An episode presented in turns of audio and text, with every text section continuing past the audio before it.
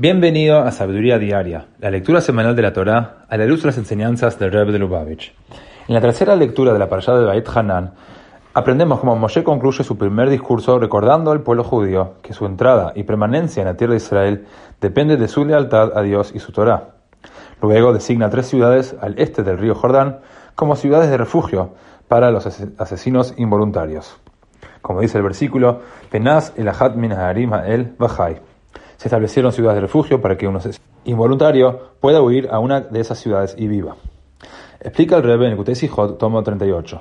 Quien cometiera un asesinato inintencionado debía permanecer en su ciudad de refugio. No tenía permitido abandonarla porque de hacerlo se exponía a la venganza del pariente de la víctima, quien por la ley tenía permitido matarlo.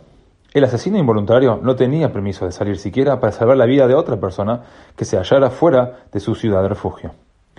De manera análoga, la Torá es nuestra ciudad de refugio. Dentro de la Torá y el estilo de vida que Dios prescribe para nosotros, estamos espiritualmente vivos. Si nos aventuramos por fuera de los confines del modo de vida de la Torá, nos exponemos al riesgo de la muerte espiritual. Esto es válido incluso en el caso en que creamos poder salvar la vida de una persona a través de componendas con alguna de las directivas de la Torá.